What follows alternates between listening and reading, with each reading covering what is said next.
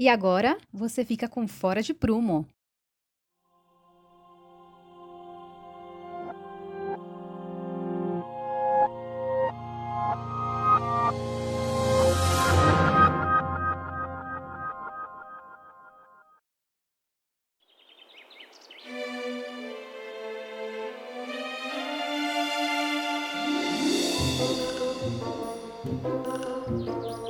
Fora de Prumo número 5 começando. Hoje eu trouxe a Carol para abrir o episódio comigo, porque eu falando aqui sozinho sou muito chato. É, na verdade ele me trouxe, eu moro com ele, mas hoje eu estou aqui conversando com vocês também. Beleza, gente? Carol, qual que é o título do episódio de hoje? Hoje o episódio se chama Sustentabilidade Parte 1 A Queda de Atiku. Peraí, o que, que é o Ticu? E vocês têm que me dizer o que é Atiku, E por que parte 1? porque vai ter parte 2 ainda. A, ah, a história é longa. Sustentabilidade é osso, né? É. Tá. Antes das pessoas começarem a ouvir, como que elas podem fazer para entrar em contato com a gente, caso elas queiram reclamar da nossa prolixidade em discutir os assuntos? Pessoal, quem quiser reclamar pode bater aqui na minha porta. Mentira. Não. Bom, se vocês quiserem falar com a gente, nosso e-mail é contato arroba foradeprumo.com e também estamos nas redes sociais, Twitter, Facebook e Instagram. É só entrar lá e falar com a gente. Beleza. E agora, você vai contar aquela historinha pra gente lá, que você sempre conta? Você quer saber historinha sobre o episódio? Sim. Tá bom, chega mais que eu vou contar.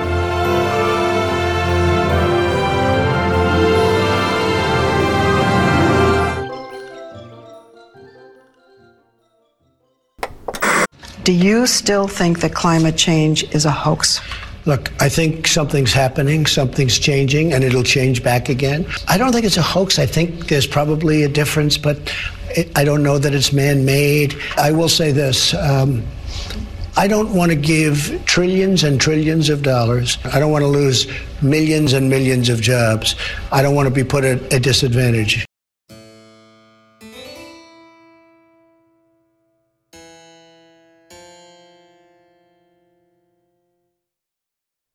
Presidente americano Donald Trump é um dos líderes mundiais dessa nova leva que desconfia da existência do fenômeno do aquecimento global. Mas percebe-se nesse áudio, por exemplo, que a real preocupação do presidente americano é outra. É, antes de mais nada, a necessidade de defender os interesses econômicos da nação americana. Num tweet de 2012, ele disse que o conceito de aquecimento global foi criado por e para os chineses de modo a tornar a indústria americana não competitiva. Claro que ele já mudou o discurso a respeito, mas isso não significa que a problemática da sustentabilidade ambiental esteja sendo levada a sério em seu governo.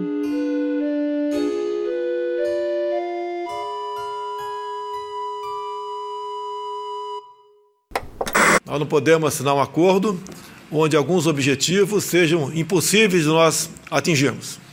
Afinal de contas, o Brasil nada deve para o mundo no tocante à preservação de meio ambiente. A outra ideia também, o futuro Ministério do, da Agricultura, que é importantíssimo. A agricultura está levando o Brasil nas costas. E olha os problemas que esse pessoal do campo está tendo, além do MST, Pois além é. do problema da, do Fundo Rural, tá? o problema da Lei Candic, tá? as multagens, é um absurdo a questão das multagens que estão fazendo junto aos produtores, em especial do Rio Grande do Sul, Mato Grosso do Sul, também no Pará estão fazendo a mesma coisa, no Brasil todo, mas nesses estados com muito mais ênfase, muito mais força. Querem matar o homem do campo. Nós, inclusive, pensamos em fundir o Ministério da Agricultura com o meio ambiente. Ah, vai acabar a brincadeira. Vai acabar a brincadeira.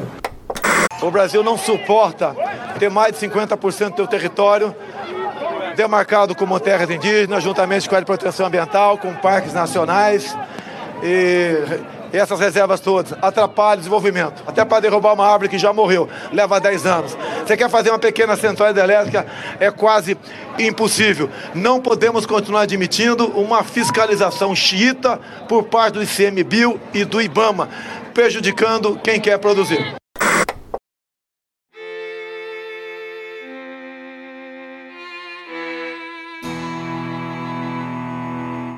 O governo brasileiro está se alinhando a essas ideias. A redução da importância do Ministério do Meio Ambiente e das medidas de preservação ambiental apontam para uma nova fase de conflitos entre aqueles que defendem a necessidade de se repensar um modelo de desenvolvimento para que haja uma maior sustentabilidade socioambiental e aqueles que defendem o crescimento econômico acima de qualquer coisa. Mas o que acontece quando colocamos a economia acima de tudo? Uma barragem cheia de rejeitos de mineração se rompeu hoje à tarde na região central de Minas Gerais e cobriu de lama parte de um distrito da cidade de Mariana. As informações preliminares são de que uma pessoa morreu e quatro ficaram feridas, mas ainda não existe um levantamento de quantas estariam desaparecidas. Mais uma tragédia anunciada aconteceu hoje em Minas, uma das maiores do país. Mais uma barragem de rejeito de mineração se rompeu, desta vez na mina Córrego Feijão, de propriedade da Vale, em Brumadinho, na região metropolitana de Belo Horizonte.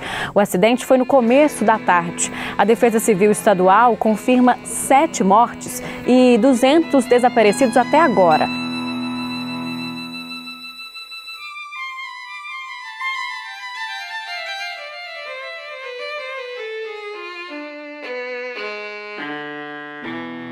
Cidades, edificações e objetos estão inseridos dentro dessa dinâmica de desenvolvimento, seja ele sustentável ou não. O que podemos fazer para melhorar o exercício das nossas profissões nesse aspecto?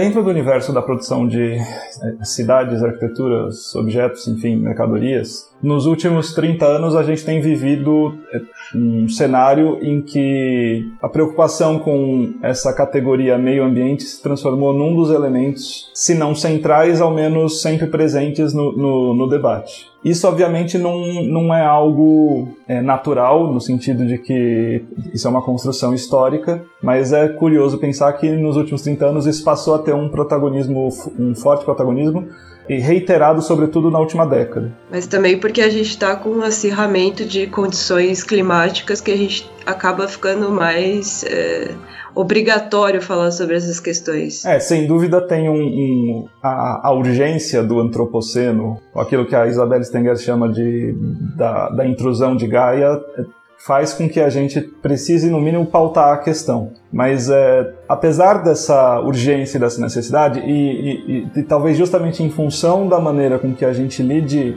com o, o problema é, usando uma retórica de urgência, uma retórica de medo e uma retórica de necessidade imediata, talvez a gente também possa pensar em como o discurso do desenvolvimento sustentável, ou da sustentabilidade, ou do ambientalismo, ele, ele tem se transformado numa espécie de discurso único, ou, ou de um discurso é, que, apesar de ser datado, apesar de ser histórico, apesar de ter um posicionamento de classe, de é um discurso que surge dentro de um contexto europeu, americano, é, capitalista, enfim, ele, ele tem sido apresentado como um, um, discurso universalmente válido. Eu acho que o Trump e o Bolsonaro não concordam com você. Eu acho que ultimamente eu tenho ouvido pessoas muito desconfiadas dessa homogeneidade do discurso não, e claro, de sustentabilidade. É, é, talvez nos últimos cinco anos a gente tenha tido uma reviravolta bastante curiosa, mas de, de um modo geral, quando a gente pensa em organismos multilaterais, no discurso do Banco Mundial, no discurso da ONU, no discurso do, do FMI, enfim, em geral, o discurso da sustentabilidade está associado a quase que um consenso sobre a necessidade de repactuar o capitalismo global. A gente logo em seguida pode fazer uma, é, uma discussão de como a gente chegou a isso, mas antes talvez a gente possa se perguntar rapidamente cada um o, o que, que vocês acham disso e como que isso influencia, que questões que isso pode trazer, e depois talvez a gente possa, possa fazer um panorama histórico disso. Você fala repactuar no sentido de salvar. Talvez a, a ideia de salvamento seja o artifício ideológico por trás do, da construção desse artifício. De, não, de salvar o modo de produção. Eu também. Não, não o planeta. Sim, sim. Ou de construir novas possibilidades de. Eu acho de, que tá mais aí. De negócios e de exploração de, de, trabalho, enfim. Você vê a mudança de matriz energética do setor petrolífero. Muitas empresas estão migrando para geração de, de, de, energia elétrica, por exemplo, para carros elétricos e tudo mais. E é, é só uma maneira de continuar ganhando dinheiro, sendo que com, com petróleo você não vai conseguir mais. Tem uma, uma ilustração bem prática e acho que bem ligada no nosso tema, que é a cidade de Mazda, que na verdade o distrito de Mazda, em Abu Dhabi. Fazer um jabá aqui, que tem um episódio bem bacana do Arquipapo sobre Mazda City, sobre como é a cidade e tal. Vale a pena ver, vou deixar lá nos links. E é isso aí que você falou. A cidade de Mazda é feita por uma companhia, é criada por uma companhia de geração de energia. O negócio dela é energia. Então, cientes da de, do quão finito é a matriz energética de combustíveis fósseis, que é o caso do petróleo, eles fundaram uma cidade cujo objetivo é pesquisar novas formas de, de energia e com isso de uma certa forma preservar ali o, a posição daquele grupo no mercado global né? então eles saem de um tipo de energia e vão para outro tipo de energia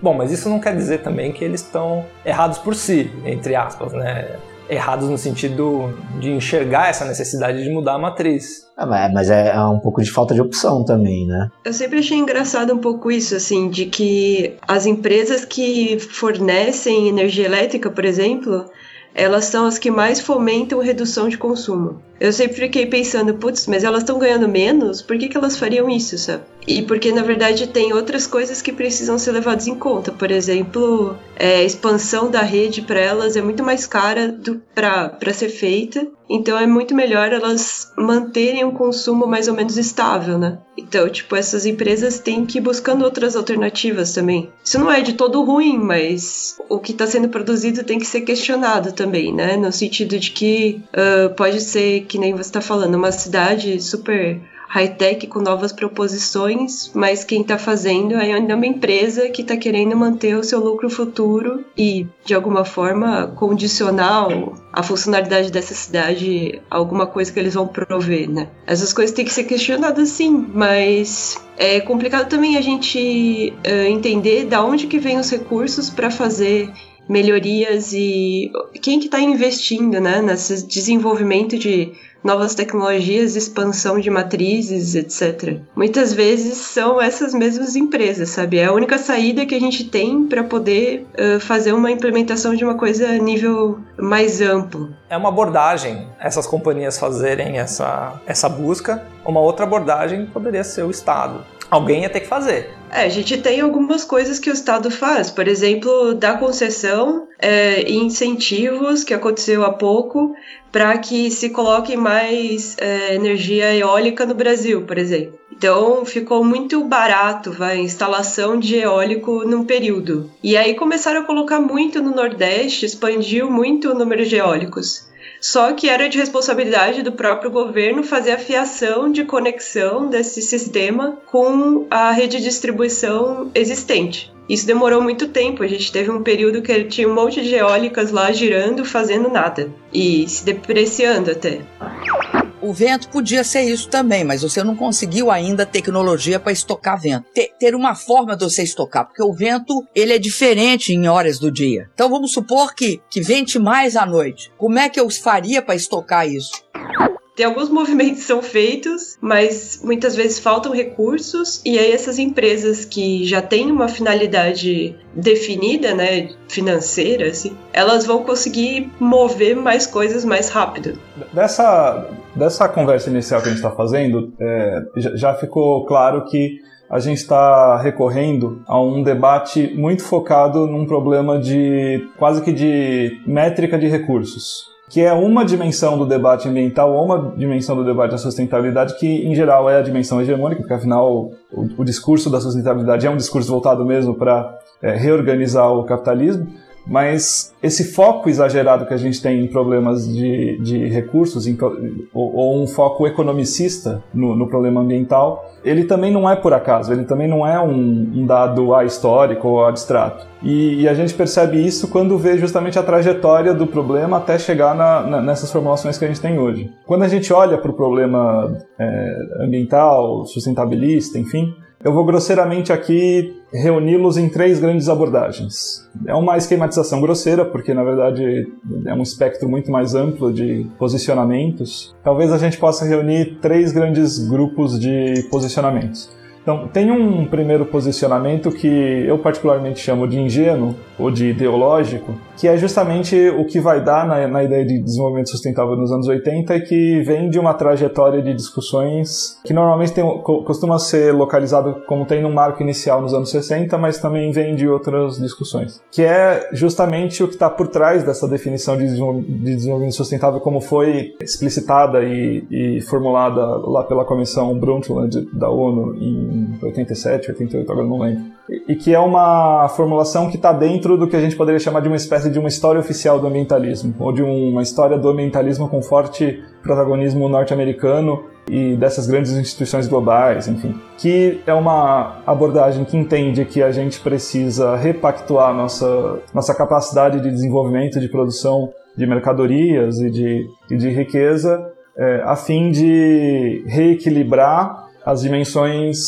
segundo lá, as famosas dimensões social, ambiental e econômica, como está lá na, no relatório da, da comissão. É, essa, essa abordagem, ela é de um lado é, fortemente ideológica, porque justamente tenta naturalizar uma suposta necessidade de, de reorganização do, do, do desenvolvimento capitalista numa fase pós-fordista, de flexibilização do trabalho, é, de reorganização do capital global é, e, aproveita justamente o, o, a urgência de lidar com as questões ambientais e mudanças climáticas para promover novas formas de exploração do trabalho, de exploração e, e, novas fronteiras de negócios. E é uma abordagem fortemente economicista, que é como a gente estava conversando antes. Tem toda uma história que é associada a ela, que depois a gente pode voltar a ela. Enfim, normalmente é, ela tem até uma espécie de um mito de origem que está lá na contracultura americana, com a publicação do livro Primavera Silenciosa, da Rachel Carson, em 62.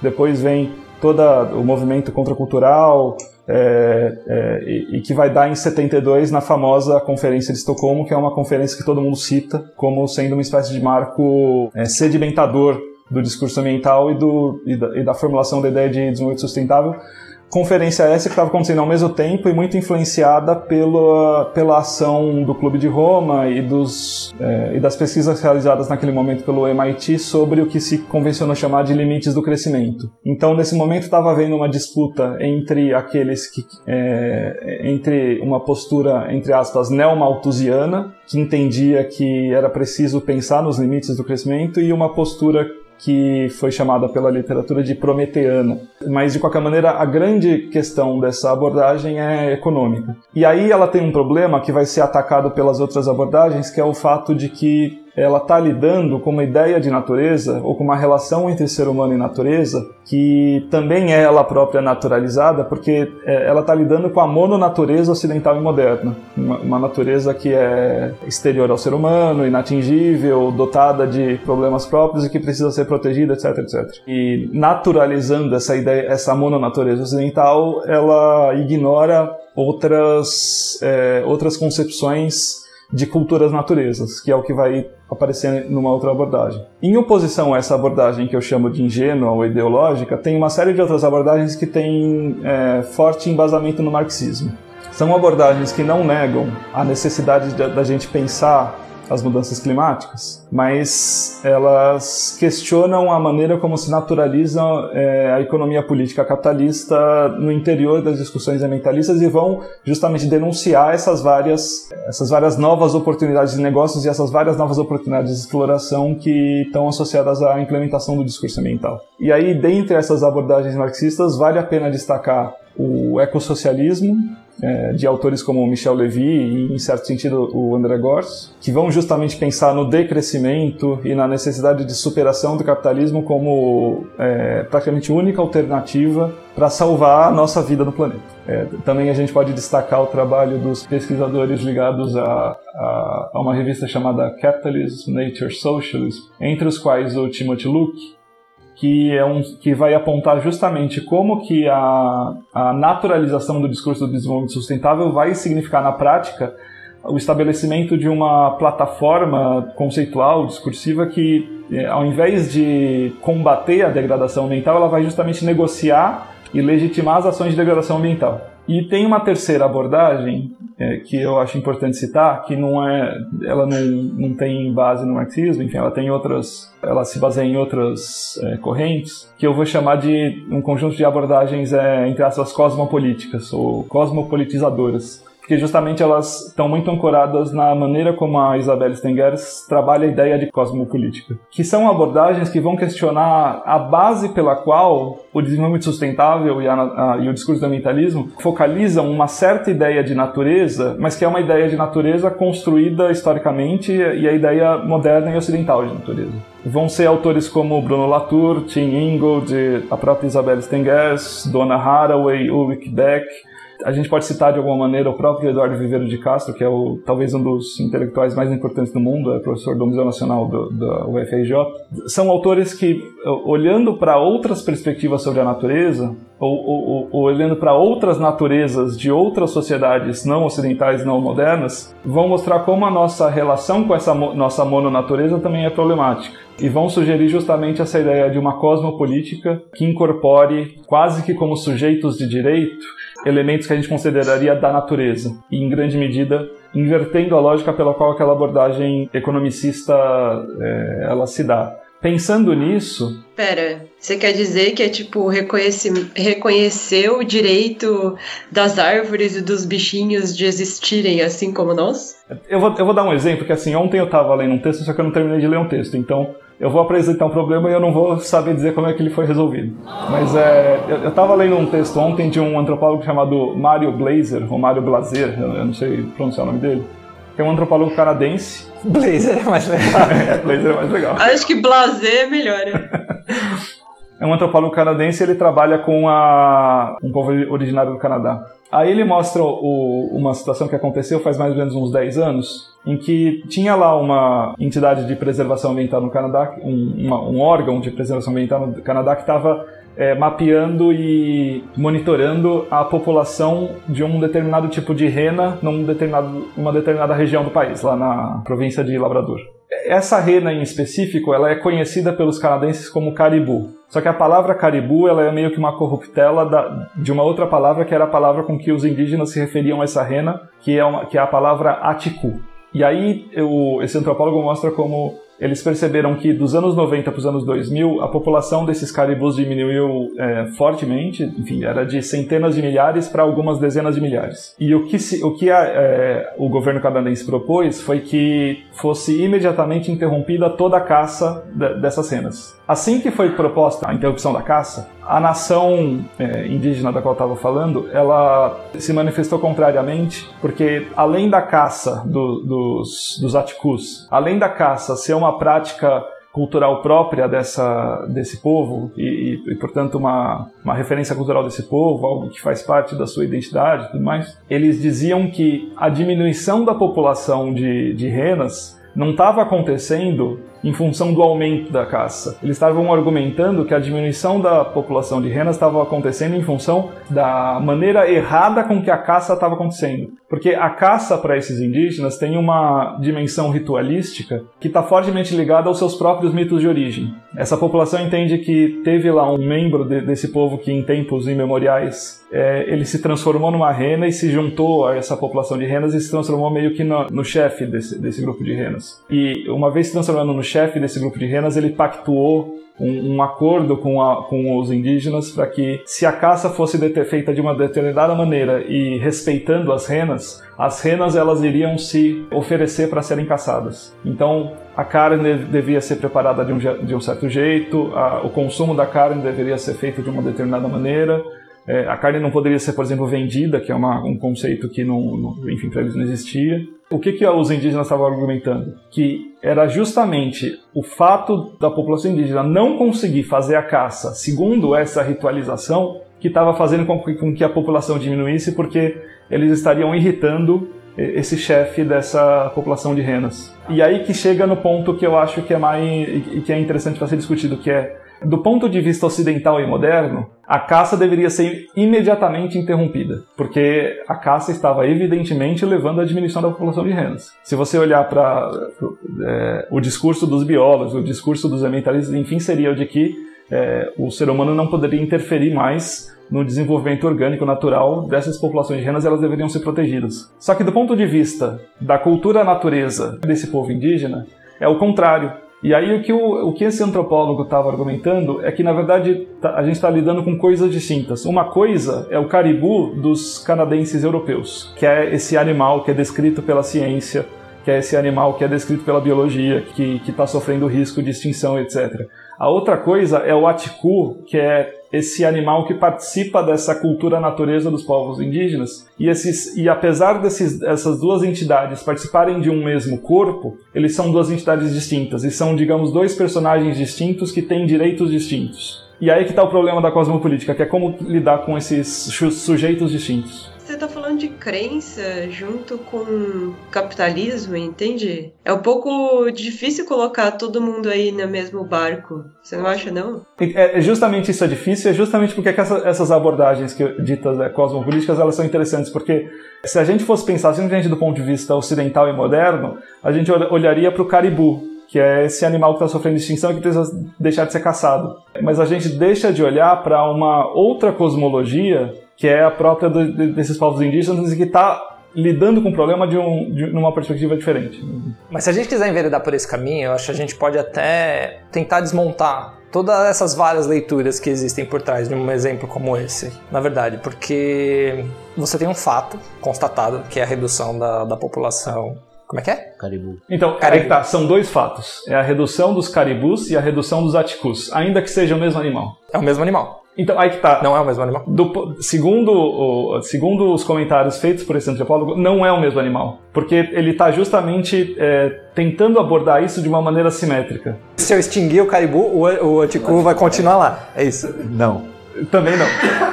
Então, é, é, aí que está o problema. É que aí que tá o problema, porque a gente está questionando. Tem dois RGs diferentes. é, é isso. Não, mas, mas não, é, não, é, não é sobre isso que eu quero. Não é essa a minha tentativa de desmontar. É, é que assim, a questão aqui é que ele está apontando como que nós, ocidentais modernos, embora os europeus e americanos não nos considerem ocidentais e nem modernos, mas enfim, como que é, a sociedade ocidental e moderna ela naturaliza uma certa ideia de natureza, que é aquilo que o Bruno Latour chama de grande divisão ocidental, que, que é fundadora da modernidade, que faz com que a natureza seja uma entidade que está fora da sociedade, que faz com que se entenda que a natureza ela é uma realidade externa que independe do ser humano. Então, eu tô, ainda estou tentando pensar nas narrativas que você levantou as duas narrativas, a do povo aborígene e a do governo canadense. Eu vou, vou, tentar pensar assim, independente da nossa visão sobre a natureza, da nossa visão de que um fato está levando à extinção ou um outro fato está levando à extinção desse animal, você tem duas abordagens diferentes. Eu acho assim. Primeiro que o povo aborígene mencionado, eles ainda são aborígenes, eles ainda dependem economicamente dessa caça. Eles sobrevivem dela. Então eles precisam da narrativa da necessidade da caça. Ao mesmo tempo que é compreensível que eles não promovem a caça numa quantidade que levaria à extinção desses animais. Por outro lado, você tem na, sociedade canadense moderna, moderna não no sentido modernista, vai, a sociedade contemporânea canadense, várias é, coisas que fogem a esse contexto original do, de, dessa tribo, dessa relação dessa tribo com, essa, com esse animal. E isso que está pressionando, esse é, esse é o problema, é, é essa relação muito mais predatória. Não é só a caça ao animal, é a redução da área florestal, é a poluição de rio. Tem muita coisa envolvida que pode estar tá levando à redução dessa população animal. Então, o que eu acho que não tem, o que você tem um problema é da relação social entre dois grupos sociais diferentes, em, onde um precisa assumir que tem uma parcela bem razoável de culpa pela redução da, da, da, população desse animal e a outra que depende dela. Então, a partir do momento que um governo decide interromper a caça e ele está sendo hegemônico e proibindo um outro grupo que depende dela para sobreviver é, dessa caça para sobreviver, é aí que eu vejo, eu vejo um conflito político. Mas eu não vejo, eu não vejo, eu não consigo separar é, o fato de haver um problema relacionado à, à redução da, da população do animal. Isso não tem nada a ver com arquitetura urbanística? Tem, talvez.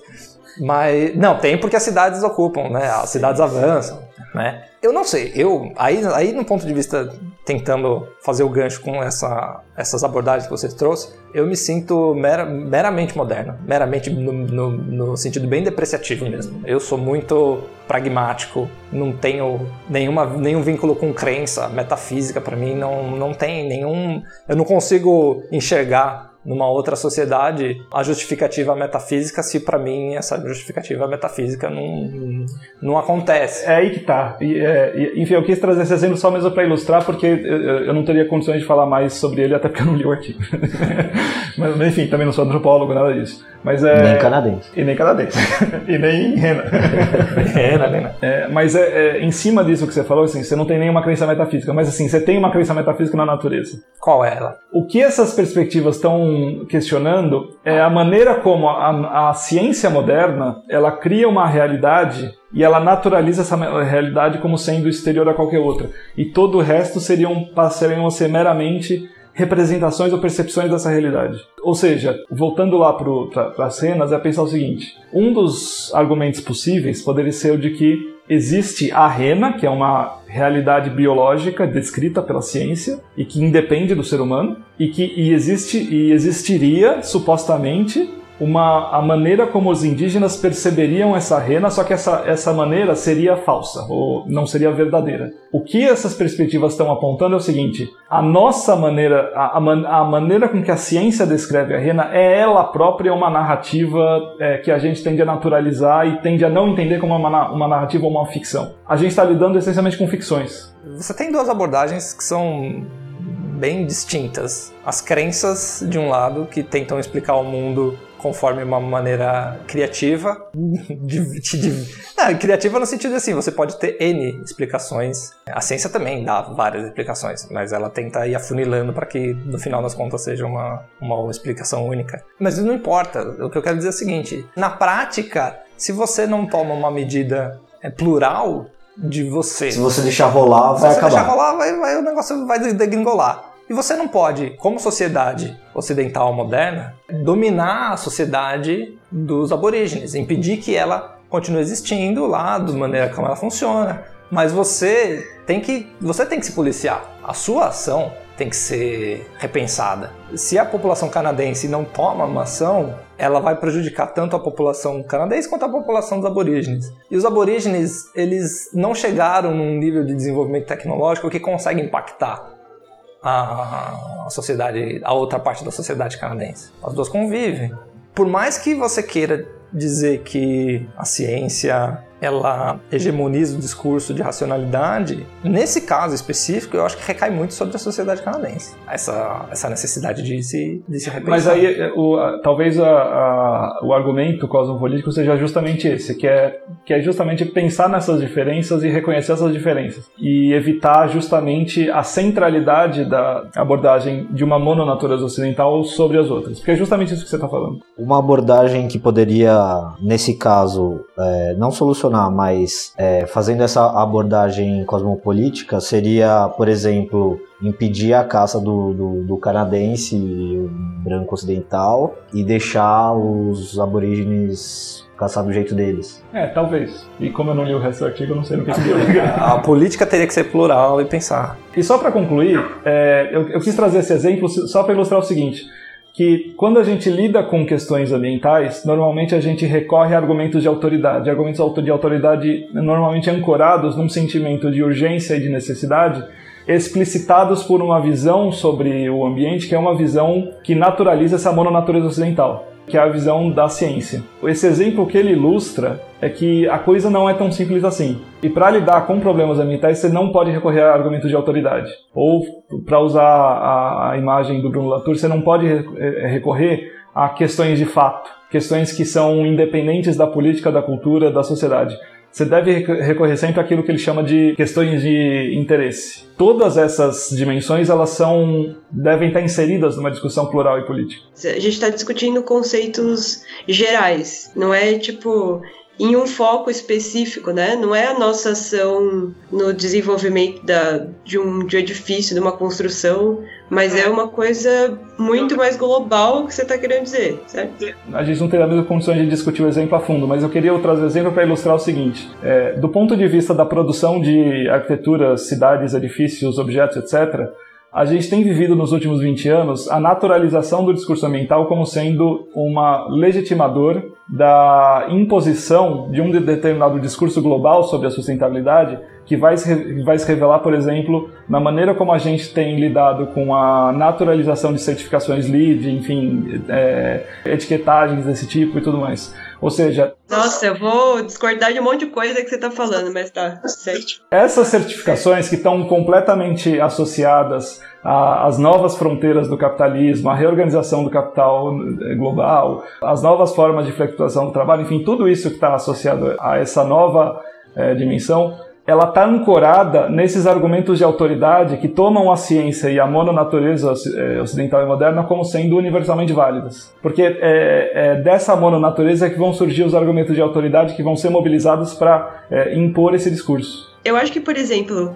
o que o Gabriel tá falando e que tem muito a ver com o que a gente faz é que existe uma separação muito de pensar é, sustentabilidade para o lado da natureza, vai. Temos que preservar essa natureza, esses animais, temos que parar de é, retirar tal material da natureza. E tem essa questão da distância mesmo que, que é natureza e o que, que é cidade, sabe? E a, ali a gente vai arrancar coisas para que a gente usar na nossa cidade e aquele ponto ele tá ali para nos fornecer. E tem muito discurso de tipo como manter e como não acabar com esses nossos recursos, mas eu acho que uma coisa que tem a ver com esse exemplo da Rena é muito forte assim, de tipo todas as questões sociais e o que que a gente tá fazendo com o outro ser humano do lado vira tipo qualquer coisa, sabe? Acho que por essa distância de dizer tipo sustentabilidade como uma coisa biológica natural, eu acho que a gente perde um monte de questões que também são do nosso dia a dia e de das ações que a gente tem um sobre o outro. Mas se você for pegar o, o tripé ou o quadrúpede, quadripé, da sustentabilidade, na, na, pelo menos na documentação oficial da, da ONU, que faz as conferências né, a respeito de, do assunto, o ambiente não está separado da economia, que não está separado da, da sociedade, e ainda, em umas revisões mais recentes, não está separado da cultura. Eu não sei, dando uma olhada no material deles, não sei se pode ser meio ingênuo da minha parte, mas parece que tem uma tentativa de que no desenvolvimento da humanidade estejam respeitadas essas diferentes, esses diferentes espectros da sociedade. É, é que tem várias questões sensíveis, sabe? Quando a gente está tratando, por exemplo, de uma área de preservação ambiental, e aí tem uma população, aqui em Florianópolis acontece muito isso, tem uma população pesqueira que está ali há anos, e aí tem um, uma, um interesse de fazer um desenvolvimento da, é, naquele sentido, e aí precisa parar esse desenvolvimento, porque assim, não é um. Os pesqueiros estão se reproduzindo. Não. É uma empresa imobiliária que quer lotear um pedaço daquela área. E aí você precisa fazer uma preservação, uh, sei lá, precisa colocar dentro de uma legislação que aquela área não pode ser interferida. Só que para isso, na verdade, aqueles pesqueiros também estão irregulares, né? Eles também estão ocupando um espaço que, se for de preservação total, não pode estar ali. Então você tem que é, fazer um quase uma, uma política ali, né? Um balanço de qu quanto que aquelas pessoas têm direito de estar naquela área que pertence a, já a histórico delas, que elas dependem da, daquela produção também, e o quanto que tipo você tem que fazer uma é, ir cercando os ambientes naturais, que eu vou dividir da cidade, para eles não serem totalmente destruídos. Então, tem muito, muitas coisas que é difícil você dizer, sabe? Quem que manda ou qual que é o certo e o errado nessas questões. O que eu acho que, no geral, o que acaba definindo o que vai ser feito é quem tem mais capital. Mas a ideia é, tipo, tentar parar isso de alguma forma, né? Ou é, minimizar um pouco uh, esses movimentos. Acho que não é não é só de quem tem mais capital, mas também de quem consegue influenciar a esfera política, de alguma forma, né? É Sim. porque as é coisas quem tem mais capital. que as coisas se misturam. Não, a verdade é assim, as coisas se misturam, então quem tem capital no modelo que a gente tem hoje tem um uma capacidade de mobilização de agentes políticos muito maior. Não, sim, mas é que, aí que tá, a gente volta lá naquelas abordagens marxistas que eu falei, porque o, é, é, o, o Estado é o, a entidade legitimadora do capital e que protege a propriedade privada. Enfim, a função do Estado dentro do capitalismo é proteger o capital. Uhum. Portanto, a imbricação entre capital e, e política ela é evidente. E de outro lado, você tem aquilo que o Timothy Luke fala, que é, é, o, desenvolvimento o discurso do desenvolvimento sustentável como uma formulação conceitual ideológica que vai justamente permitir a, nego- a negociação da degradação ambiental e sua legitimação. Ou seja, ao invés de combater a degradação, o o desenvolvimento sustentável ele vai justamente permitir a degradação. É, eu, eu entendo isso e, tipo, pela nossa é, é, ótica da construção sustentável, vai, a ideia principal é, tipo, minimizar impacto, né? Então, a gente já assume que a gente vai ter impacto de qualquer forma e a gente tem que fazer uma minimização desse impacto, porque senão é, acaba ficando insustentável manter o nível, a quantidade de construções que a gente está fazendo agora e, sei lá, mais para frente também. Mas existem outras abordagens e outras vertentes que vêm de outras formas. É, tive em contato há pouco tempo com o conceito de arquitetura regenerativa. E aí é uma ideia de tipo você não ficar pensando, como você mesmo disse, tudo por uma ótica de o mundo vai acabar. Então você não pensa só de o quanto você está gerando de impacto de coisas ruins, mas tentar pensar na proposição de arquitetura para você considerar esse impacto e gerar coisas boas, vai. Mas assim, tudo isso ainda está dentro de um sistema capitalista. Não estamos fugindo disso. Eu queria recomendar um livro que é o do Marcos Virgílio da Silva, que, que para mim foi um livro bastante importante porque é baseado na, na dissertação de mestrado dele. E para mim foi um livro bastante importante porque ele tem refle- reflexões muito profundas sobre a maneira como o discurso da sustenta- sustentabilidade ele eh, se insere no, no ambiente urbano e, sobretudo, a maneira como eh, a sustentabilidade ela é usada para direcionar determinadas ações sobre a cidade e determinados discursos urbanísticos. Eu vou citar só um, um parágrafo bem curto, que é que mais ou menos é, resume e ilustra um pouco isso que a gente está falando, que é o seguinte: perdendo o conteúdo mais explicitamente crítico do sistema capitalista, a noção de desenvolvimento sustentável acaba se reduzindo a um novo instrumento dos empresários para agregar valor, conquistar novos mercados ou simplesmente melhorar a imagem corporativa perante uma comunidade que se mostra cada vez mais atenta. Radicaliza-se, portanto, uma visão integralmente tecnocrática e apolítica das questões ambientais.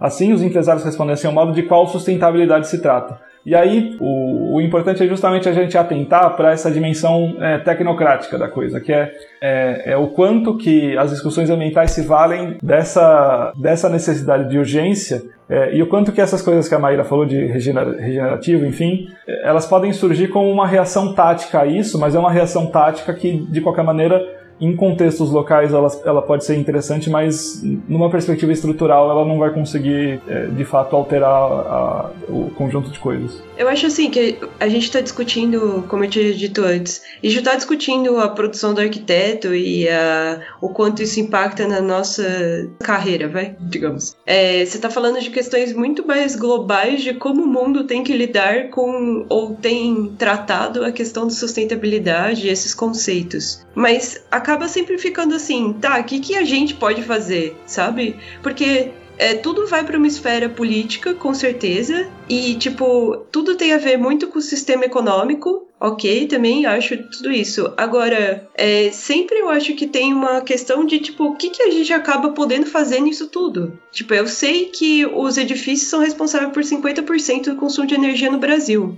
Então, eu vou tentar estudar isso e lidar com isso e ver formas de ah, abordar outros jeitos de ah, produzir edifícios que não consumam tanto, pensar um pouco nessa mitigação. Mas assim, eu como cidadão, eu como arquiteto, como é que eu vou conseguir exatamente fazer essa mudança estrutural tão grande para trocar, né, a forma como o sistema vê a coisa? É, não, não tem muita saída. É isso que eu acho que a gente acaba indo para caminhos que tentem achar alternativas palpáveis. E sim, o mercado está usando isso e está fazendo isso virar um produto, eu acho que é, é esperado. A gente está dentro do capitalismo, sabe? Então, até que a empresa de, de energia seja aquela que fomenta a redução de consumo, também está dentro dessa lógica, lógica capitalista. Então, assim, eu acho difícil sair totalmente disso, pra, porque aí a gente precisa de uma mudança drástica do sistema,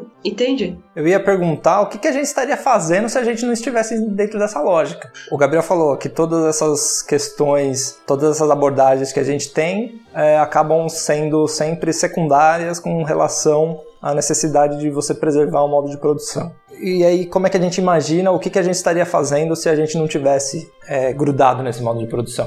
O que, que ia ser diferente? Porque o modo de produção determina a forma como a gente vive, o modo de produção determina como a gente se organiza espacialmente no, no território. O que, que, muda se o modo de produção não é esse? A, a, a gente deixa de pensar nessas questões. Do que, que a gente está falando que a gente vai abrir mão quando a gente muda o sistema? Porque eu olho ao redor e eu vejo que ele está presente em todas as, é, todas as micropartículas da nossa vida. Eu, eu acho que é, se a gente olhar, talvez o maior movimento ecossocialista do mundo talvez seja o MST, pela quantidade de membros e, por, tudo que eles fazem.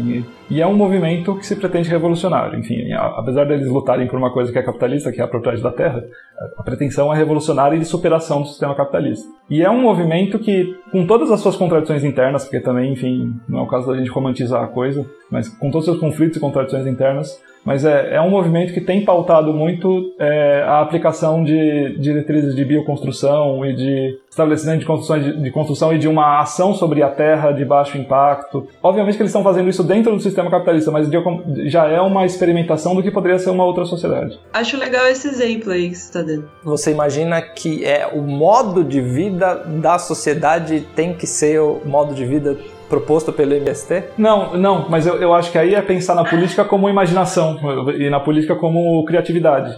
Que eu acho interessante é o seguinte, quando a gente começa a pesquisar muita coisa sobre, sei lá, os impactos que a gente está causando, coisas de sustentabilidade e tudo mais, um pouco como vai acontecendo na minha trajetória, chega uma hora que você fala assim, cara, não tem como parar nada, não tem como, sabe, não tem como reduzir mais. Eu não sei mais o que fazer. Eu acho que a solução para mim seria mudar para o meio do mato e ter uma casa feita de barro e aí eu vou ser sustentável. Eu acho que também tem um pouco a ver com aquele áudio que você mandou pra gente, Arthur, do aquele podcast de de ecovilas podcast mencionado é o Treta Talks número 78 sobre a vida em ecovilas. Tem link na descrição.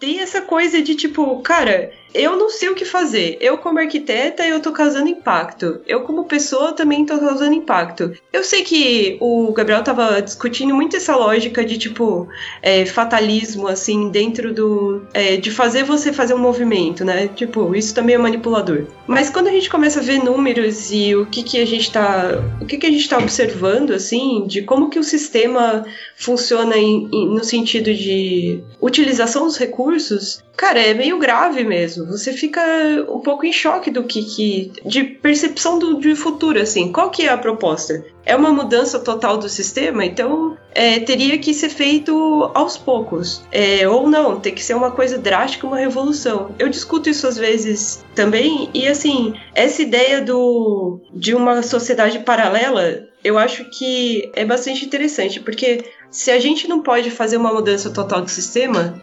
existem grupos que fazem uma proposição de um sistema paralelo. Eu acho que de alguma forma o MST faz uma coisa parecida com isso, que é tipo achar brechas no sistema atual e tentar colocar uma outra é, proposição de, de cooperação até, né? E eu acho que é legal essa coisa de eles englobarem também uma outra forma de produção, porque eles estão requerindo terra que, como você disse, é uma ideia totalmente capitalista, mas eles não estão se propondo a fazer uma produção capitalista nos moldes que a gente está tá vendo em outros lugares. Eles estão propondo fazer uma, uma agricultura que se mantém, mantém aquelas pessoas né, que estão envolvidas e gera excedente, mas é também para é, muito focada em, em manter uma qualidade de vida para aquelas pessoas que estão à margem, né? Me parece eu peço que vocês me corrijam agora, porque eu provavelmente vou falar uma coisa errada. Essa organização social me parece intensiva em trabalho. Estou errado? Eu acho que é, isso é, um, isso é uma questão. Tem um autor chamado Murray Bookchin, que é uma referência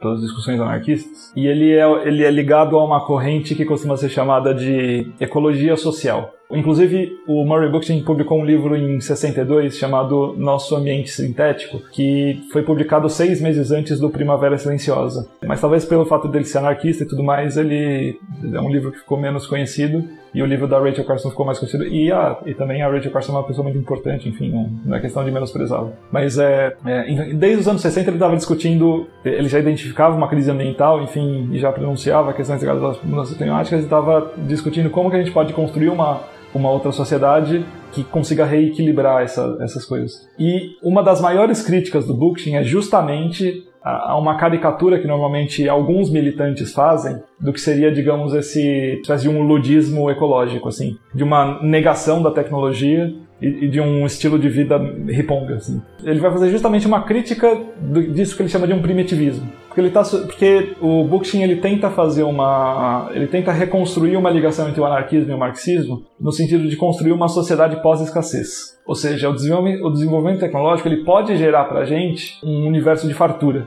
mas é, é um universo de fartura que só pode ser feito se a gente superar a lógica do lucro e da exploração de mais-valia. Porque a gente pode construir mercadorias que nos satisfaçam a nossa vida usando o desenvolvimento tecnológico. É... Só que existem contradições aí. Não, existem, existem muitas, mas. Não, mas é uma delas. Eu, vou... eu entendi que o que o Arthur queria dizer no sentido de, tipo, a, a ideia da MST é um negócio, uh, vai, braçal, a gente está falando de trabalho de campo, né? Tudo bem, pode envolver máquinas e ter outra, outro sentido nesse caso. Mas assim, Arthur, também tem que pensar que aquilo ali é um grupo de pessoas lutando por terra para plantar. A gente não está falando de uma solução para a sociedade como um todo, a sociedade que a gente conhece. É, a gente está comentando que existem grupos à margem que conseguem se organizar e fazer um sistema paralelo que de alguma forma funciona para eles. Depois desses comentários que vocês fizeram, eu cheguei à, à conclusão de que é uma ilusão desse movimento nesse sentido. Ou eles vão para esse lado de trabalho intensivo, ou eles precisam reconhecer a complexidade da sociedade, no sentido de que se eles querem se desenvolver é, de uma forma que o trabalho seja reduzido através do desenvolvimento tecnológico, eles precisam reconhecer que a tecnologia precisa ser desenvolvida. Ela, não, ela pode não se desenvolver de segundo a lógica capitalista, mas o que você precisa de infraestrutura para desenvolvimento da ciência, da ciência necessária para o desenvolvimento dessa tecnologia, não é trivial. Então você precisa de uma. A complexidade social envolvida na produção de um microcomputador que seria usado para elaborar um maquinário, que seria é, é, é usado para pensar num, numa programação de uma automação, eu acho que não dá conta, entendeu? Então por isso que eu acho que tem uma contradição muito grande nesse modelo que você mencionou das vilas, porque, não sei, me parece ingênuo nesse sentido, de ele se permitir viver de um modo alternativo às custas de uma outra parte da sociedade que está sendo responsável ou até mesmo explorada para desenvolver outras. Não, sim, eu concordo, mas, eu concordo, mas é, é, também pensar naquilo que eu falei da, da política como imaginação e como criatividade, que é, é, é, é, pensar outras formas de desenvolvimento que a gente que, po, que possam chegar nesse futuro de um comunismo espacial é, plenamente automatizado, é, enfim. Não, vamos, vamos falar direito. é, é, o Space Gay, é, Fully Automated Space Gay coisa, Luxury Communism. Luxury Communism. Isso. Mas eu acho que, tipo, essas tentativas são realmente de, tipo, é, não dá para dizer que a solução tá findada ali, mas tentar se organizar de outras formas e começar a pensar de outro jeito, de, numa forma coletiva mesmo. Porque a vila não é uma pessoa que mudou pro mato sozinha, né? Ela está tentando estabelecer uma outra relação e uma outra é, proposição de microcidade. Não, não chama cidade, chama vila, sabe? E ela não se vê, acho que, totalmente independente. Mas eu achei interessante aquele podcast que você mandou, porque o cara fala: a gente tá tentando desenvolver coisas aqui dentro também e fazer de outras formas, e não é tipo arquitetura pé no chão, não é isso. São pessoas que vão estudar tecnologia sim e vão ver outras coisas de fora, mas eu acho que dá esse distanciamento e descobrir que existem outras possibilidades de forma de viver, já é uma explosão mental que dá uma abertura para você criar outras coisas. Legal, você falou dessa questão da vila e de outras formas de viver. Mas aí a gente tem um, um outro dado, que é o tamanho da população humana no globo. São 7 bilhões, indo para 8 bilhões de pessoas. É... Haja vila, né? Haja vila, é. E haja área, área de novo. Eu não tô propondo que todo mundo vá morar numa vila. Sim, sim. a gente sabe que você não tá propondo isso, é óbvio. Mas a, a minha questão é, a nossa área é responsável por contribuir com essas com algumas respostas. Então, acho que a gente finalmente chegou porque eu poderia trazer coisas que eu que eu achei no meu mestrado, que foram experiências contraculturais dos anos 60 que justamente é, é são boas não para explicar o que está acontecendo hoje, mas para ilustrar um pouco dessas questões. Então, é, gente que ia pro meio do mato, na verdade pro meio do. Oxo. Oi? Oxo? Você já viu a série da Netflix? Wild Wild Country. Eu não vi ainda. Eu não vi ainda. Então, enfim. Mas o que, eu ia, o que eu ia propor é que a gente faça uma parte 2 em que eu possa trazer essas, esses exemplos que ilustram essa questão, que são experiências arquitetônicas feitas é, num contexto contracultural que ilustram esses problemas. É, é que elas não dão a dimensão de uma solução, mas elas ilustram é, diferentes abordagens para o problema. Então, gente que foi para o meio do, de, do deserto para viver uma vida de classe média, gente que foi para o meio do deserto para viver uma outra coisa. Então, tá combinado. No próximo episódio, o Gabriel traz essas referências e a gente continua essa discussão a respeito da sustentabilidade. E agora eu vou entrevistar o André Luiz de Lima no Em Tese.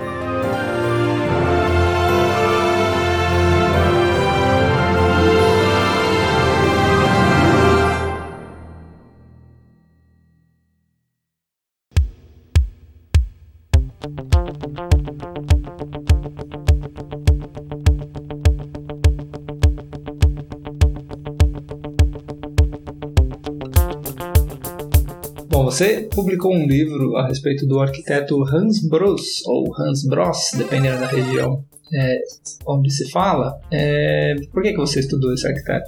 Na verdade, o, o Hans Bros surgiu assim porque um, um amigo meu trabalhou com ele no final da, da carreira dele. Era ou menos 2007, 2006. E eu tava me formando e a gente ficou pensando, conversando com ele, assim, ele falava, ah, o Hans Bros fez muita coisa, mas até hoje não tem um livro sobre ele. Tem nada publicado assim, a não ser revistas, é, reportagem em revista. Na revista Projeto teve, revista, acho que é a U, entrevista com ele, mas não uma, uma, uma publicação completa, né? E a gente começou a montar o projeto em 2007 para trazer isso à, à vista, né?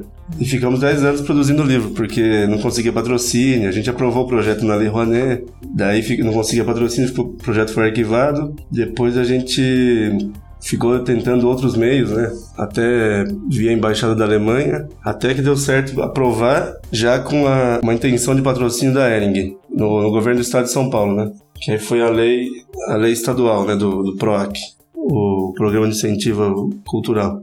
Com patrocínio da Ering em 2015 ou 16 foi aprovado o projeto. E... Vamos, vamos entender então esses patrocínios o patrocínio da Ering veio porque o arquiteto trabalhou muito com a empresa, certo? Isso, exatamente. Ele, acho que desde os anos 50 ou 60, acho que mais 60, acho. Começou a desenvolver projeto para a Ering e trabalhou lá por acho que uns 30 anos, assim, desenvolvendo projetos da, da parte fabril deles, né? E aí a gente sim, sempre teve a Ering como principal provável patrocinador, né? Uhum. Por conta disso. Descreve um pouco pra gente como é o projeto editorial em si, como é que é o projeto do livro como produto material, antes da gente entrar propriamente dito na história do conteúdo. O material para o livro veio todo do acervo do, do, arquiteto, né? A gente não produziu material novo para o livro, não fizemos novas fotos de edificações, nada usamos tudo que tinha lá. Que a ideia, inclusive, era, era além de, de ter esse histórico do, do, do, trabalho dele, era, assim, o máximo possível mostrar a visão dele das coisas, né? A gente procurou sempre que possível, quando conseguir identificar, usar as fotos que eram de fato feitas por ele. E a montagem do livro seguiu uma ordem cronológica né, da, da produção dele. E a gente introduziu até alguns textos dele mesmo, que ele fez para palestras, algumas alguns artigos dele. Contamos com um prefácio do professor Luiz Eduardo Teixeira, da, da Universidade Federal de Santa Catarina, e o pós-fácil do Bernardo, que foi esse arquiteto que trabalhou com ele no, nos últimos anos do, do escritório. A, a, montagem todo do livro foi, foi na ideia de fazer painéis, assim, que as folhas pudessem ser abertas inteiras e as pessoas vissem como se fosse um painel sobre determinado assunto, a obra, então quem observa o livro repara que não existe uma lombada, né? Não tem a, a, aliás, tem a costura do livro, mas a parte que teria normalmente a lombada não não tá lá. Então a pessoa consegue abrir o livro praticamente 180 graus perfeitamente cada cada dupla de páginas, né? É, a intenção foi que a gente pudesse atravessar as imagens nas páginas sem, sem ter aquele problema de não enxergar o, o miolo ali, né? Aquele, aquela parte do miolo meio engruvinhada, né? Aí a, a, montagem, também nessa montagem a gente considerou que o material que não fosse exatamente de as edificações dele fosse introduzido de uma maneira sutil, mas com uma, uma diferenciação, né? Que são fotos de viagem dele, material de, de inauguração de prédio, que a gente introduziu com uma, uma folha azul e ela vai permeando o livro, assim, mostrando fotos de outros itens que não são diretamente a, a produção arquitetônica dele, né? Tem, por exemplo, eventos na casa dele, viagens para Alemanha, viagens no começo da carreira dele tem viagens para Brasília, tem umas fotos interessantes da construção da esplanada dos ministérios. E, e o livro foi feito em, em formato, posso dizer, grande, né? formato grande. Ele é um retângulo é próximo 25, de um A3, né? Mas é um pouco mais retangular, mais alongado que um A3, né? 25 por 40 é o, o formato dele, né? Com a capa crua, né? A gente optou pela, pela capa sem revestimento, capa dura sem revestimento, e o nome dele só em, em baixo relevo aqui, né? Como se fosse uma, uma marcação numa, de forma, coisa assim, né? Um carimbo seco. Isso. Aí tem, tem alguns documentos dele, também fotos da, da, do período dele na Europa. Eram bem poucas no acervo, a gente colocou algumas. E depois já, já entra nos projetos, os primeiros projetos dele dos anos 50 em Blumenau. Então vamos começar a falar um pouco da obra do Hans Bros. Como é que vocês fazem essa leitura? Como é que vocês caracterizam o trabalho dele e a evolução da obra? A, o, o, livro seguiu a, a cronologia da, da, produção dele, né? A partir das obras no Brasil. A obra, obra individual dele na Alemanha tem uma casa, mas como a gente não tinha fotos com, é, de um autor que a gente pudesse usar, de um fotógrafo que a gente pudesse usar, a gente não, não colocou essa, essa casa, né? Então começa com, a, com as primeiras dos anos 50, em Blumenau. Qual que é o período de atuação dele? No Brasil ele atuou do, dos anos 50, e chegou em 53, até os anos 2000. Ele atuou no Brasil. Mas ele se formou em 48 e atuou um pouco na Europa, na reconstrução da, da Alemanha depois da guerra, junto com arquitetos conhecidos lá na Alemanha. Um, o principal deles foi o Egon Eiermann, que ele trabalhou no escritório por um tempo e, e colaborou na, nas aulas do, do Egon na, na universidade na Alemanha. E depois ele fez uma, uma casa sozinho, né, uma produção individual. Essa casa acho que é dos anos 50, 51 mais ou menos. E depois veio para o Brasil. Aí aqui ele, ele trabalhou em Blumenau fazendo muita residência, fez uma igreja logo nos primeiros anos. Depois teve é, perto dos anos 60 começou a produção já de prédios comerciais, fez um hotel e seguiu fazendo fazendo casas, né, de, dos, dos, empresários de Blumenau. Aí nos anos 60, final dos anos 60 ele veio para São Paulo, faz, participou de um concurso para para a igreja de São Bonifácio, que fica na Vila Mariana.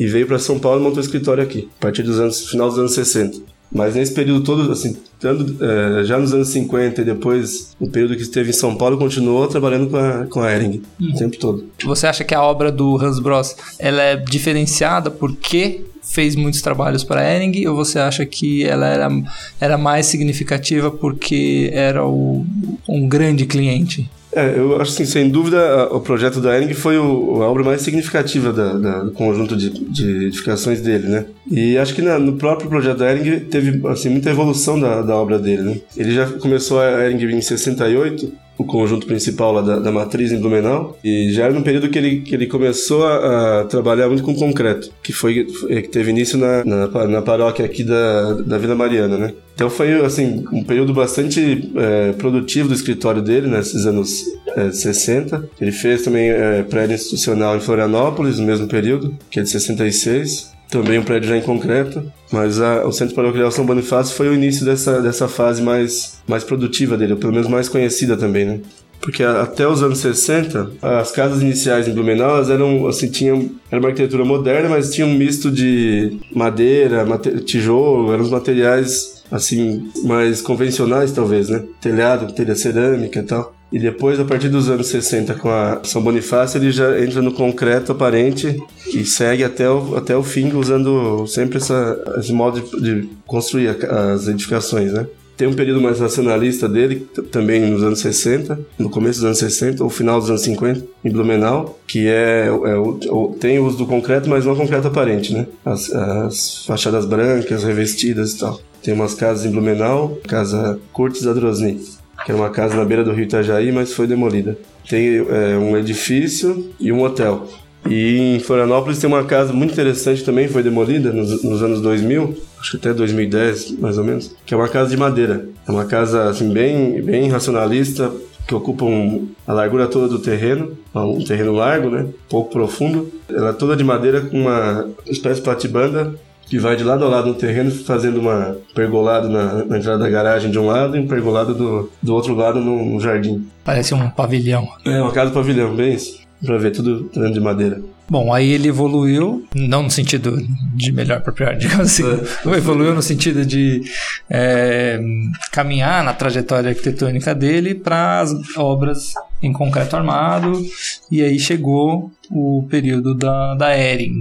Como você enxerga essa produção da, das fábricas? O período das fábricas, assim, é, como eu disse, foi bastante produtivo na, na, na, carreira dele. E ele trabalhou com toda a expansão da Ering. A Ering era uma, uma empresa familiar que começou nos, nos prédios simples de, de madeira, de tijolo à vista, casas em Chaimel, que eram as casas dos, dos colonos lá em Blumenau, e foi crescendo.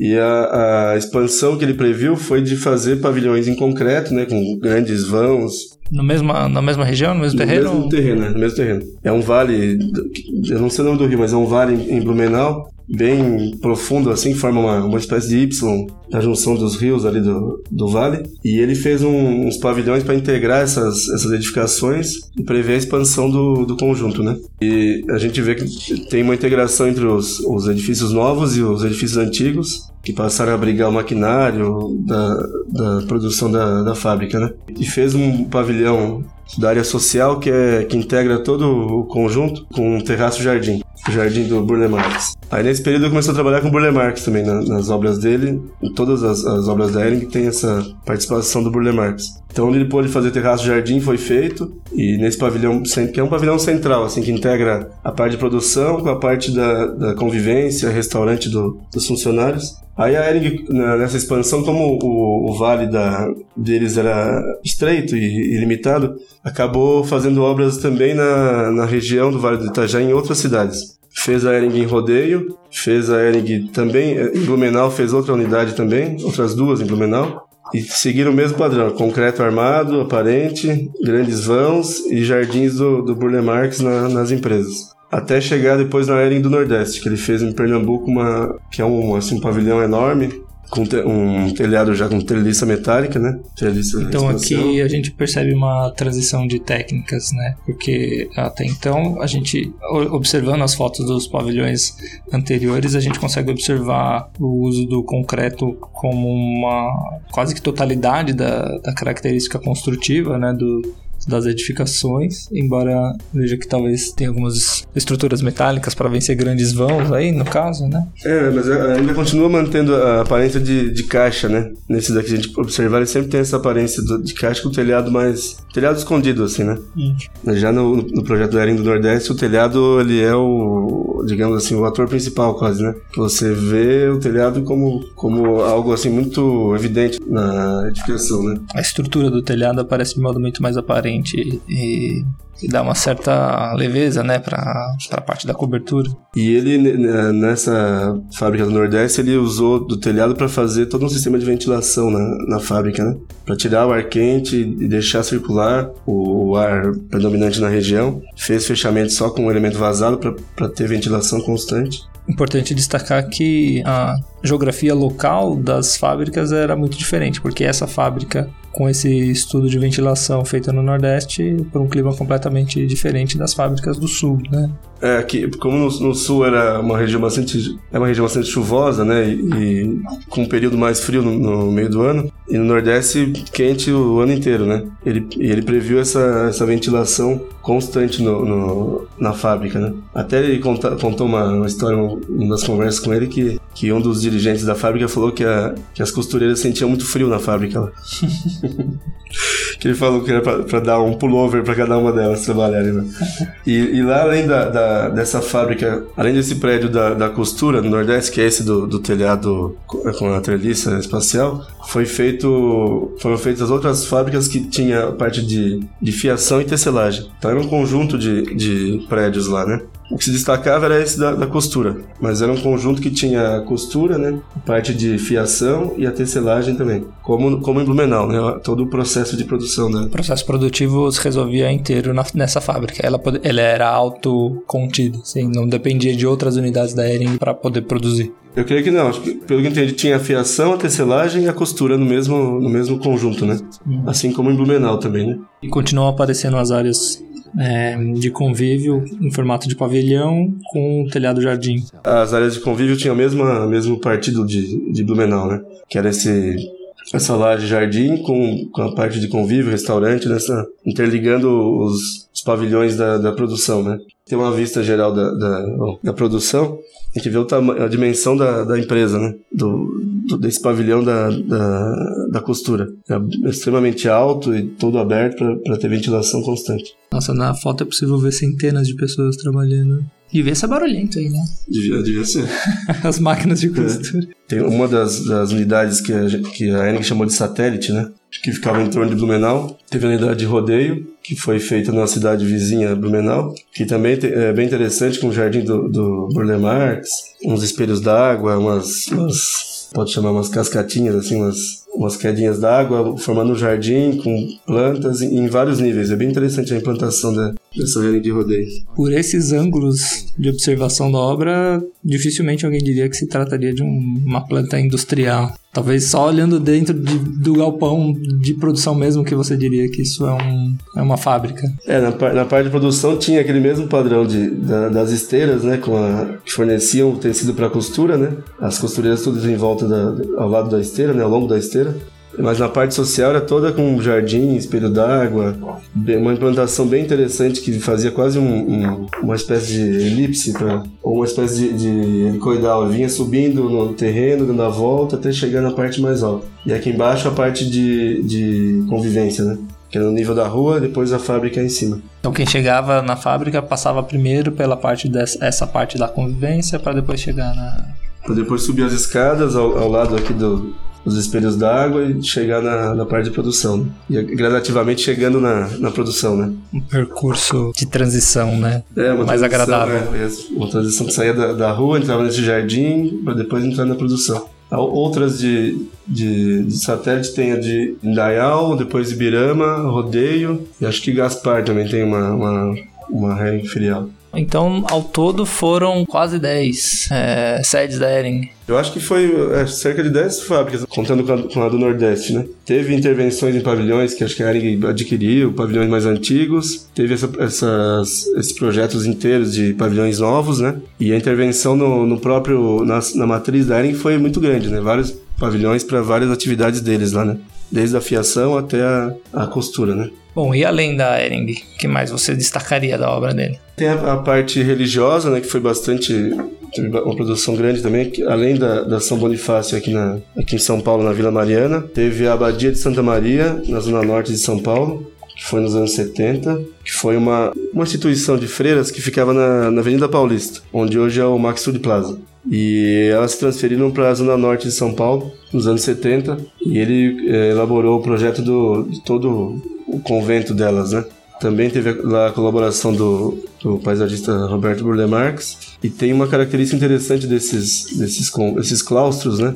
que é a, a, o fato delas ficarem é, enclausuradas, mas ao mesmo tempo participar de atividades que são comunitárias, né? A, a missa, por exemplo, ela, ela, acontecia no mesmo altar para a comunidade aberta e para as freiras enclausuradas que tinham a visão do, hum. do altar de outro, de outro meio, né?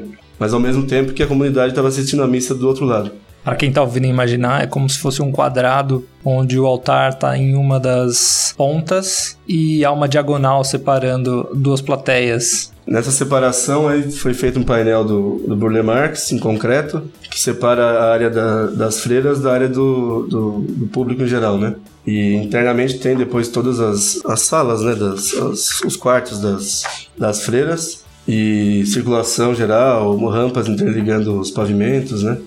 Eu acho interessante de sacar a, a geometria do, da torre do Cine. É, tem uma torre cineira bem, assim, bem emblemática, que tem muita inspiração na, no convento do Le Corbusier, acho que é La Tourette que chama, né? Inclusive a gente publicou é, foto dele de viagens do, do Hans Bros à Europa para visitar esses prédios, né? Bem semelhante mesmo, quem olha os dois você diria que é uma cópia ou você acha que tem uma é mais uma homenagem? Eu acho que seria mais uma homenagem, porque o, o Bros é, se inspirava muito em Le Corbusier, né? assim, seguia muito a, a arquitetura dele, né? Até naqueles é, projetos assim de características mais mais racionalistas lembram também o período do, Le Corbusier mais racionalista também. É, a, a, torre basicamente é um, um, triângulo, né, uma placa triangular que sustenta uma, uma caixa vazada, com sinos lá e uma escada nessa seguindo essa, essa, essa placa triangular que apoia o, a caixa de superior, que é bem semelhante ao, ao do projeto do Le Corbusier. Né? Tem também uma cobertura jardim nesse, na abadia,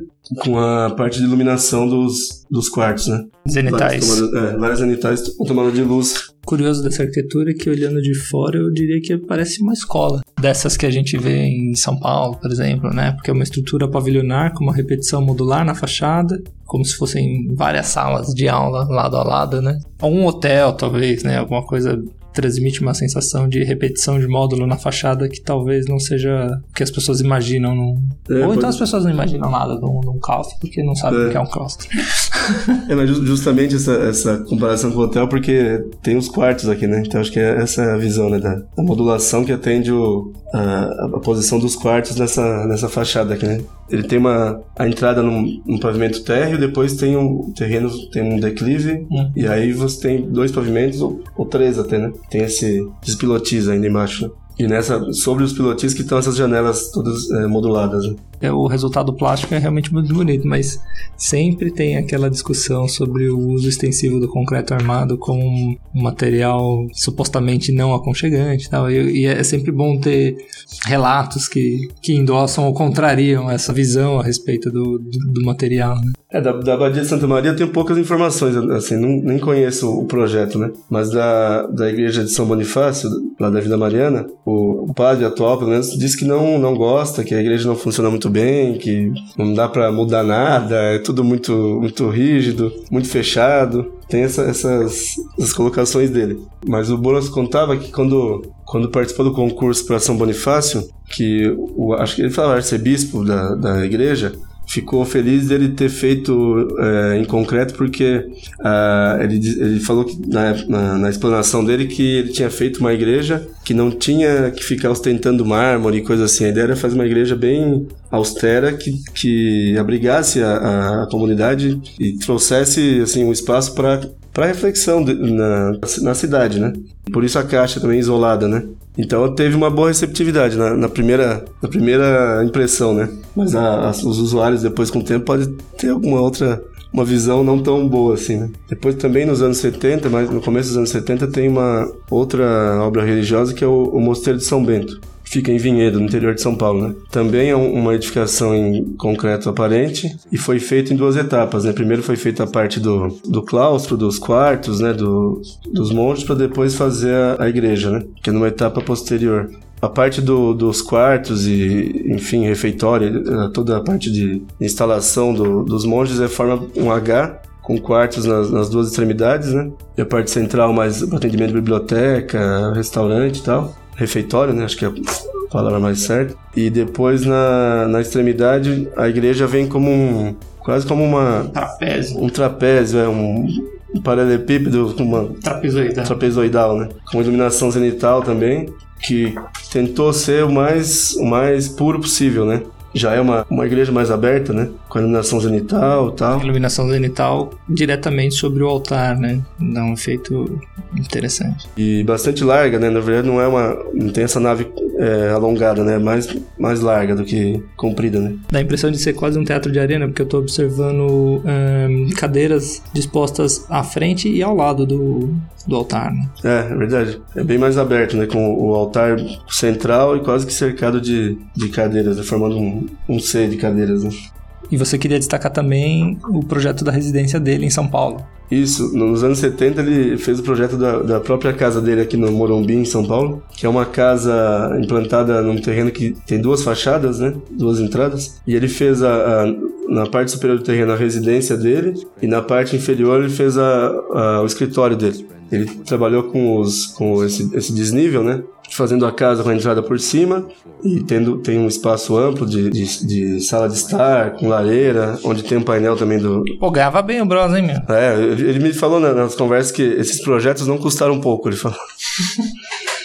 Ele tem uns, uns painéis do, do Burle Marx também na, em cima da lareira da casa dele. E é interessante, são painéis armário. Ele abre, assim, tem como abrir esses painéis, é tipo um armário. Mas olhando a foto, é, parece que é um painel de concreto. É isso que eu tô lendo errado? É, é isso aqui, é de concreto e essa peça de concreto tem um, um, um sistema pivotante aqui que ela abre, fecha e tem chave e tudo tranca. Só para descrever, dar uma, uma sensação para quem tá ouvindo, o painel ele é um alto relevo. Ele vai lembrar quase que como se fosse uma planta de paisagismo do Burle Marx. E é um alto relevo com bastante profundidade, não são peças pequenas. Então imagino que a profundidade do painel de concreto deve ser uns 10, de 10 a 20 centímetros, né? E isso pivota. É, acho que ele tem uns 20 centímetros mais ou menos de, de, de espessura, né? Por um metro por um metro, talvez, não sei. E ele é pivotante, né? O central ele é fixo, né? Por conta da, da chaminé. Hum. E os dois lateral são, são pivotantes. E for, funciona como se fosse um armário. Você abre ele, tem umas prateleiras dentro e tal. É bem interessante. Tem até um vídeo do, do Burle Marx é, diante desse painel, falando do painel. Eu acho que foi gravado pela TV Cultura, se não me engano. É no, quando o Burle Marx fez 80 anos. Tá por aí na internet? Deve estar. Tá. Eu, eu, lembro, eu lembro de ter visto na televisão mesmo, faz um, um tempo, né? Você é velho. Todo esse tempo ainda. Mas o, o teve um, um, evento na casa do Bros, que foi o aniversário do, de 80 anos do Burle Marx. Fizeram um, um almoço lá na, na, na, casa. Até as pessoas do escritório que trabalhavam lá participaram do, do almoço. Tem fotos aqui no livro e, e, a TV Cultura, acho que é a TV Cultura que fez um documentário e tem umas imagens desse, desse evento. E o Burle Marx aparece na frente do, do painel, comentando do painel contando uma anedota de que os ladrões chegaram na casa e não sabiam onde era o cofre, onde estava o armário, porque é tudo fechado e tal. E, a, e, a, e aí a, a, casa, saindo da sala de estar, você tem a, visão do, do jardim do Burle Marx. Tem diversos patamares feitos com muros de arrimo, assim, e com vegetação, uma piscina. E depois você continua caminhando sobre o, a laje do, do escritório, que está na, na, parte inferior, com iluminação zenital também, hum. com os níveis que ele criou, né? Com vegetação também. E aí você desce uma escada e entra no, no escritório, que tem a saída para a rua de trás, a segunda rua do terreno. Vendo no corte, a gente consegue ver a residência, que tem metade é um pavimento, metade é para direito duplo e dois pavimentos. Depois o terreno vem descendo, tem uns patamares, cria a área da piscina e avança sobre a, a laje de cobertura do, do escritório. O escritório é, é um pavilhão que vai assim, de lado a lado no terreno, né? Com uma, todo envidraçado para a rua, mas assim, bastante reservado em relação à rua. Tem uma parte que é um muro, outra parte está acima da rua, então não tem uma. Quem está na rua não tem visão lá de dentro, né? A casa é um pavilhão, uma cobertura imensa, né? Cobre tudo e quase que a casa vem. A pessoa vem de fora e vai entrando embaixo da cobertura e hum. tem uma área com pé direito duplo, que é essa sala de estar. Tem uma biblioteca, um quarto aqui embaixo, a cozinha e um quarto em cima também. É uma casa assim excêntrica, né? Não tem quartos e ambientes, né? Hum. Praticamente é, é um quarto com uma biblioteca junto aqui e o quarto dele em cima, cozinha e a, a, sala de estar, né? Dá pra dizer que também ele podia sair da casa pela rua de cima, dar a volta no quarteirão e entrar por baixo no escritório. Poderia também, poderia dar a volta pela rua até, fazer surpresa pro pessoal do escritório, né? Você tá mostrando para mim uma série de imagens de um projeto que o Bruce teve que fazer para a validação do diploma dele aqui no Brasil, quando ele se mudou da Alemanha. O que, que você gostaria de destacar a respeito desse projeto? Projeto? Esse é um projeto bem interessante que o, Bros fez em, acho que foi 57 que ele finalizou esse projeto, esse estudo, na verdade, né? É, ele fez para validar o diploma dele no Brasil, pela Universidade do Rio de Janeiro. Ele fez um estudo sobre a, a, as construções luso-açorianas do litoral de Santa Catarina. Quem eram os açorianos? É, eram os portugueses da, da Ilha dos Açores que colonizaram o litoral catarinense no, na, no século, eu posso estar errado, acho que é século 17 para 18. E eles ocuparam tanto o, o, norte do estado em São Francisco do Sul, depois foram descendo até Florianópolis também, é, o sul do estado, até Laguna. Então essas regiões têm cidades com povoamento açoriano. E tem, assim, suas características próprias, a igreja com largo, as casas têm esse, esse mesmo é, padrão, com alguma diferença, mas o padrão luso brasileiro, né? E depois criou um, um, linguajar próprio, sotaque, um sotaque peculiar lá do, do litoral catarinense também, né? Além da, da, da, das técnicas de, de pesca, de cultivo e de, de, de manufaturas também, né? Que são, são características da, da ocupação lá. Então ele percorreu o, estado todo, o litoral de norte a sul, registrando as edificações do litoral e fez um, um, trabalho assim de registro fotográfico e, e, desenhos além de levantar dados sobre as construções, o material utilizado, as técnicas construtivas né, da, das edificações, e publicou isso na época ele fez em, em volumes datilografados e entregou alguns para a universidade. Depois, no, nos anos 2000, a Universidade Federal de Santa Catarina fez uma edição desse, desse estudo dele, né? Que é, é, fez um livro, acho que é de 2002, se não me engano, o livro, e, ressaltando esse trabalho dele, que foi assim, muito interessante, que é de uma região que nos anos 50 era pouco conhecida do, da área central do Brasil, né? Rio de Janeiro ainda era a capital, né? E ele fez esse levantamento todo em alguns, alguns meses, né? Percorrendo todo o território lá do, do litoral catarinense. Fez um mapa indicando as principais cidades, as, as, igrejas, os conjuntos urbanos e montou depois no, no, no, acervo dele tem as pastas com as fotos que ele desse período aí fotos com negativos da, dessas viagens que ele fez. As fotos que tem, tipo, de cidade que tem hoje, tem lugar que não, não tem mais, não dá para enxergar mais essas coisas, né? Foi um trabalho historiográfico importante porque documentou essa, essa arquitetura e essa cultura pelo interior do estado de Santa Catarina. Eu até conhecer o seu trabalho, eu não conhecia a obra do, do Hans Bros. Eu não lembro de na durante a época da faculdade ter ouvido falar a respeito dele durante as aulas, durante as pesquisas que eu fiz também não, não conhecia o trabalho desse arquiteto, é, até mesmo por não ser talvez um arquiteto brasileiro, com obra muito é, profícua aqui no Brasil. Mas eu, olhando o, o trabalho, é, eu acho impressionante, assim, a, a qualidade, pelo menos é, do ponto de vista é, estético, do qualidade estética dos projetos, e que tem muito diálogo com, eu diria até o brutalismo paulista. Você, nas suas conversas com o Bros, ou Bros, conseguiu saber como ele se relacionava com a, a discussão teórica da arquitetura, se ele tinha contato com outros arquitetos brasileiros, se ele fazia reflexões a respeito do exercício em relação a outros profissionais? Eu tive contato com o Bros já no, no, em 2007, 2008, né? Já estava bem velhinho, já não tinha memória muito, muito clara, assim, da, da cronologicamente, né? E eu, eu vi, assim, muitas coisas esparsas dele, né? O que se ouvia é que ele, ele foi um pouco ele sempre ficou um pouco isolado, assim, nunca foi um arquiteto muito de, de aparecer, de gostar de, de, de, mostrar as coisas assim, né? De estar em evidência, talvez seja o melhor termo. E acho que isso acabou, assim, propiciando que ele ficasse um pouco, assim, desconhecido, né? E também por fazer obras fora do, dos grandes centros, né? Que a, a, maior obra dele é da Erling em Blumenau, né? Santa Catarina. Então não é uma coisa assim que está em tanta evidência como algo feito em São Paulo, né? Apesar de São Bonifácio ser aqui, né? A Abadia de Santa Maria. E também acho que ele não, não tinha uma relação muito com os arquitetos paulistas mais evidentes, né? Da, da escola da FAO, da Artigas e tal, né? Então acho que tudo isso contribui para que ele ficasse um pouco é, oculto na, na, história da arquitetura, né? Teve publicações dele na revista Projeto, teve, tem uma projeto inteira sobre a, a Matriz e as filiais também aparecem. Algumas outras citações dele entre as obras, é, principais obras do, da última década, acho que no ano 2000 mais ou menos. Citavam a obra dele na revista Projeto também, entrevista dele na revista U tal, mas acho que nunca foi tão tão evidenciado, né? Então, assim, acho que é um, um conjunto de fatores que, que levou a, a, essa, a esse desconhecimento, né? Mesmo lá na Federal de Santa Catarina, onde eu estudei, ele não era tão conhecido. Tinha um outro professor que citava a obra dele, comentava, né, da, dos projetos dele, mas, assim, mesmo visitas a, a, a Ering ou a obras dele são mais recentes na universidade agora. Bom, seu livro e dos seus colaboradores, né, estão talvez ajudando a colocar o Bros aí no mapa da arquitetura brasileira. É, quem quiser ver o seu livro, faz como? Então, o livro a gente está tá vendendo pela internet mesmo, diretamente com, com os autores. A gente tem uma parceria lá em Blumenau e, e aqui em São Paulo estamos tentando uma parceria para venda, mas em princípio está sendo diretamente conosco mesmo. Então a gente pode deixar um, um link para contato. É, pode um, um e-mail. A gente tem assim recebido solicitações por e-mail. E acho que é interessante também falar do, do livro, que é, como o livro foi é, financiado com recurso público, a gente distribuiu o livro para as faculdades de arquitetura públicas do país todo. Ah, bom, então lá em Florianópolis o pessoal pode ver o, o livro. Tá, tá em Florianópolis, tá em Rondônia, tá em, no, em, no Amazonas, no Nordeste todo, no Sul. A gente mandou para todas as, as, faculdades públicas e para algumas é, particulares, né?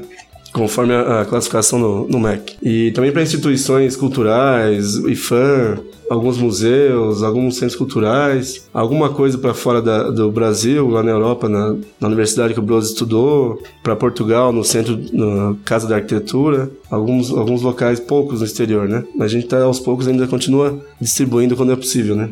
André, eu gostaria de agradecer a sua atenção. Então a gente vai disponibilizar para as pessoas os, os links para contato com você e também enfatizar que os livros estão aí, como você disse, disponíveis nas bibliotecas das universidades públicas e algumas particulares no Brasil. Muito obrigado pela sua atenção e até mais. Eu que agradeço.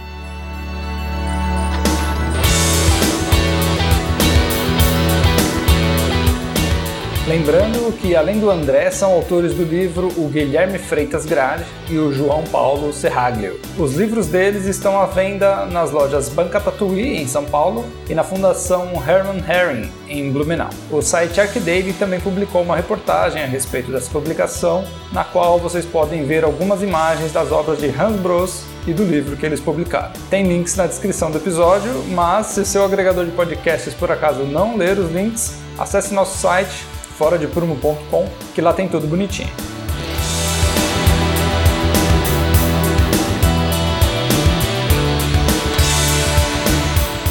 Neste episódio ouvimos algumas músicas da série de videogame The Legend of Zelda e a nova trilha de fundo do Em Tese é Voyage 34 Phase 1 do Porcupine Tree. Até a próxima!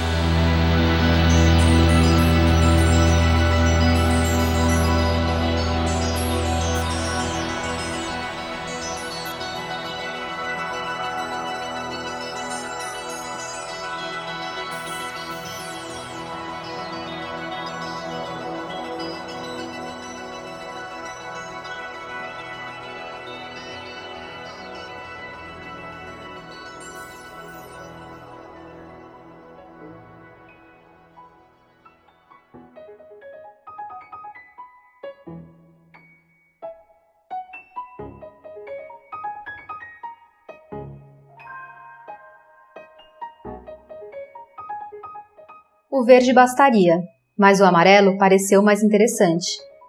Logo veio o vermelho, e depois, cor nenhuma.